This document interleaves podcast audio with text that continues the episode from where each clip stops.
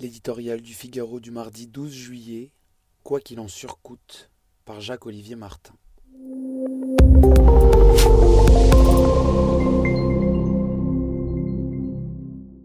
Juillet, le temps des récoltes et des moissons dans nos campagnes, et celui des dépenses à l'Assemblée.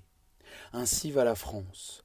Pour la bonne cause, cela va sans dire, nos parlementaires planchent sur les mesures de soutien au pouvoir d'achat un sujet qui fait consensus parce que la flambée de l'inflation est une réalité.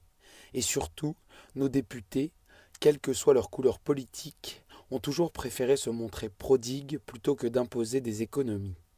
Les amendements aux deux projets de loi, pouvoir d'achat et loi de finances rectificative, qui arrivent en commission parlementaire, en sont la meilleure illustration. Chacun a sa recette pour aider nos concitoyens. Partout une même surenchère de dépenses, plus de 100 milliards d'euros d'amendements cumulés. Et nulle part des propositions sérieuses d'économie, venant des insoumis au du RN, qui rasent gratis de longue date, cette fuite en avant n'est guère surprenante. On aurait pu en revanche attendre un peu plus de sérieux budgétaire de la part des républicains, qui n'ont eu de cesse de reprocher à Emmanuel Macron d'avoir cramé la caisse.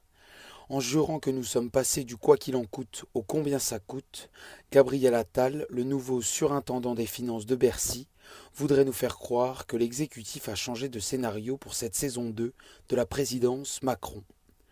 Mais ne soyons pas naïfs. Derrière ces belles formules, il n'y a que des mots et aucune action sérieuse pour prévenir les dangers à venir. Et quels dangers? Des charges d'intérêt qui flambent déjà. Elles ont grimpé de 18 milliards d'euros cette année avec l'inflation une croissance qui pourrait flancher jusqu'à la récession, des réformes de fonds, retraites notamment, qui pourraient ne pas se faire faute de majorité à l'Assemblée nationale. Ces premières lois du quinquennat sont bien parties pour consacrer le quoi qu'il en surcoûte, avec la complicité de tous, y compris celle du gouvernement.